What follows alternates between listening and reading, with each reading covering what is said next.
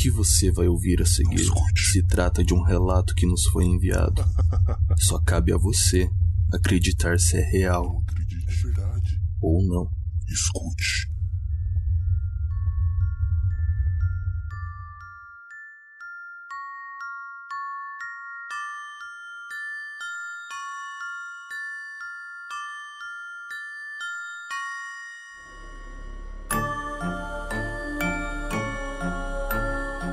Há cerca de quatro anos, me mudei para minha casa atual.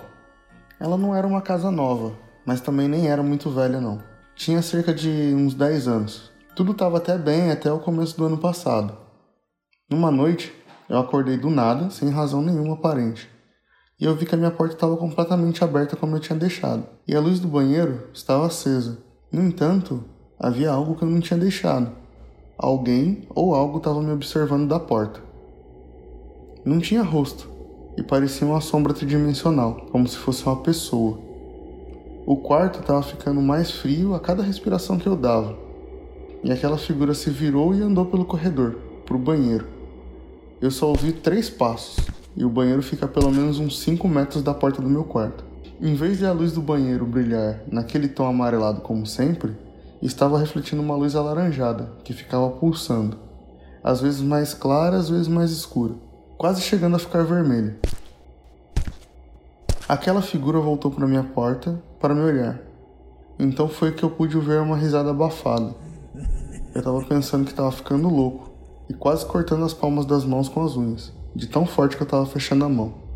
E eu não conseguia me mover ou gritar, mesmo estando desesperado. O meu irmão mais novo, que tinha medo demais para dormir sozinho, continuava dormindo do meu lado, sem saber de nada do que estava acontecendo. Momentos depois, eu pude sentir um peso na minha cama, como se alguém tivesse subido nela, mas aquela figura ainda estava de pé na minha porta. Eu comecei a sentir uma dor no meu peito como se alguém tivesse sentado nele, muito forte, como se quisesse quebrar as minhas costelas. E isso estava dificultando muito a minha respiração.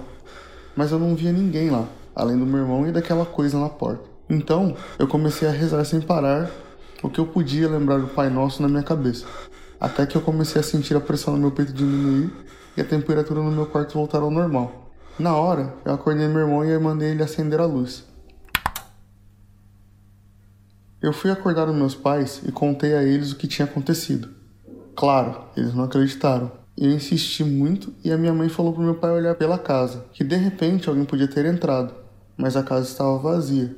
Apenas a nossa família estava lá. Apenas eu tinha presenciado o ocorrido então, ninguém mais levou aquilo a sério, e eu fiquei parecendo o bobo da vila. Eu me recusei a voltar para o meu quarto e me colocaram para dormir no quarto da minha irmã. E quando estávamos todos subindo a escada para voltar a dormir, eu pude ouvir aquela risada abafada de novo, mas ninguém mais pareceu ouvir. Então, não mencionei nada para ninguém. Eu olhei para a sala onde estávamos e não pude ver nada nem ninguém. Pouco tempo depois já estavam todos dormindo e eu deitado no chão do quarto da minha irmã na cama improvisada. Então eu pude ouvir alguém subir na escada, só que todos nós já tínhamos subido e eu sabia exatamente o que estava vindo. De novo, pude sentir o quarto esfriando e aquele aperto no peito. Só que agora estava ficando quase insuportável sentir aquilo e a minha irmã continuava dormindo, mas desta vez eu não vi aquela sombra à espreita.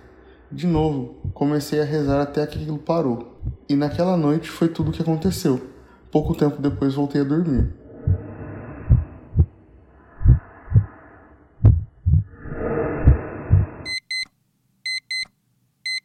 No dia seguinte, fui à casa de um amigo que tem e peguei um crucifixo de madeira emprestado, já que eu não tinha um. Quando cheguei em casa, comecei a sentir o cheiro de alguma coisa queimando. Eu procurei pela casa toda mas não pude achar de onde aquele cheiro estava vindo, e as janelas estavam todas fechadas. Então o cheiro também não estava vindo de fora. Então resolvi cheirar o crucifixo. Era o que estava cheirando queimado. Por aquela semana inteira, sempre que eu entrava em casa, ele começava a cheirar queimado. E sempre que eu saía de casa, o cheiro passava. Isso tudo durou quase um mês inteiro. Quando finalmente eu comecei a procurar alguma ajuda, eu pendurei alguns crucifixos e imagens de santos pela casa e rezava toda noite. Sempre que eu rezava antes de dormir, eu não sofri os ataques noturnos.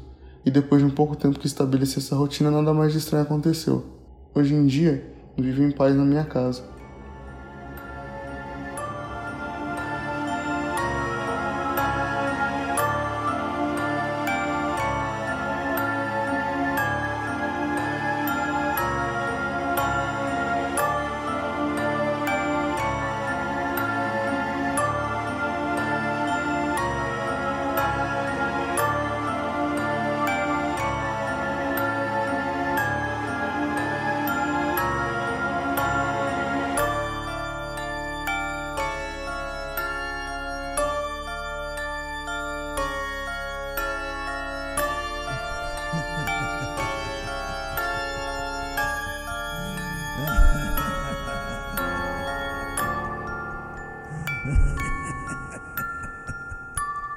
Ha ha